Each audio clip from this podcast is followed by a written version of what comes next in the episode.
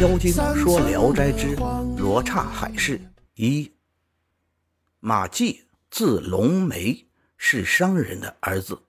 他风度翩翩，一表人才，从小就洒脱大方，喜欢唱歌跳舞，经常跟着戏班子演出，用锦帕缠着头，就像一个美丽的少女，因此又有俊人的美称。他十四岁考中秀才，很有名气。父亲年老体衰，放弃了经商，回家闲住，对马季说：“几几本书，饿了不能煮着吃，冷了不能当衣穿。我儿应该继承父业去经商。”马季从此就慢慢的做起买卖来。一次。马季跟别人去海外经商，被飓风刮走了，漂了几天几夜，来到一个都市，这里的人们个个都非常丑陋，看见马季来，以为是妖怪，都惊叫着逃走了。马季刚见到这情景时，还很害怕，等知道那些人是惧怕自己时，就反而去欺负他们。遇到吃饭的。他就跑过去，人家吓跑了，他就把剩下的饭菜吃掉。这样过了很久，进入一个山村，山村里的人相貌也有像人的，但是都衣衫破烂，像讨饭的。马季在树下休息，村里人都不敢过来，只是远远的看着他。时间长了，觉出马季并不是吃人的妖怪。才开始慢慢接近他，马季笑着同他们攀谈，他们的语言虽然不同，但大半能听懂。马季就告诉他们自己的来历，村里人很高兴，便告乡邻：来客不吃人。但是那些长得丑陋的看着他就跑了，始终不敢到跟前来。那些来的人五官的位置。都与中国人大体相同，他们摆上酒菜，共同招待马季。马季问他们怕他的原因，回答说：“曾经听祖父说，往西走两万六千里，有个中国，那里的人形象都很诡秘奇异。原来只是听说过，现在才相信了。”问他们为什么这样穷。村里人回答说：“我国所看重的不在学问才能，而在相貌。长得最美的做大官，稍差一点的做小官，再差一点的也能受到贵人的宠爱，得到赏赐的食物，养活妻儿。像我们这样的，刚出生时父母就认为不吉利，常常都被抛弃了。父母不忍心丢弃的。”也就是为了传宗接代罢了。马季问：“这叫什么国？”回答说：“叫大罗刹国，往北三十里是都城。”马季请他们领着到都城看看。于是第二天鸡一叫，村人就起身领马季一块去了。天亮后才到达都城。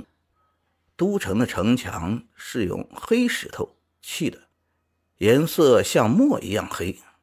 楼阁高近百尺，但很少用瓦，都用红色石头盖顶。拾一块碎石在指甲上磨磨，和红色的朱砂没有两样。这时正好退潮，潮中有一顶大轿子出来，村人指着说：“这是。”宰相马季一看，那人两只耳朵朝后长着，三个鼻孔，睫毛像帘子一样盖住了眼睛。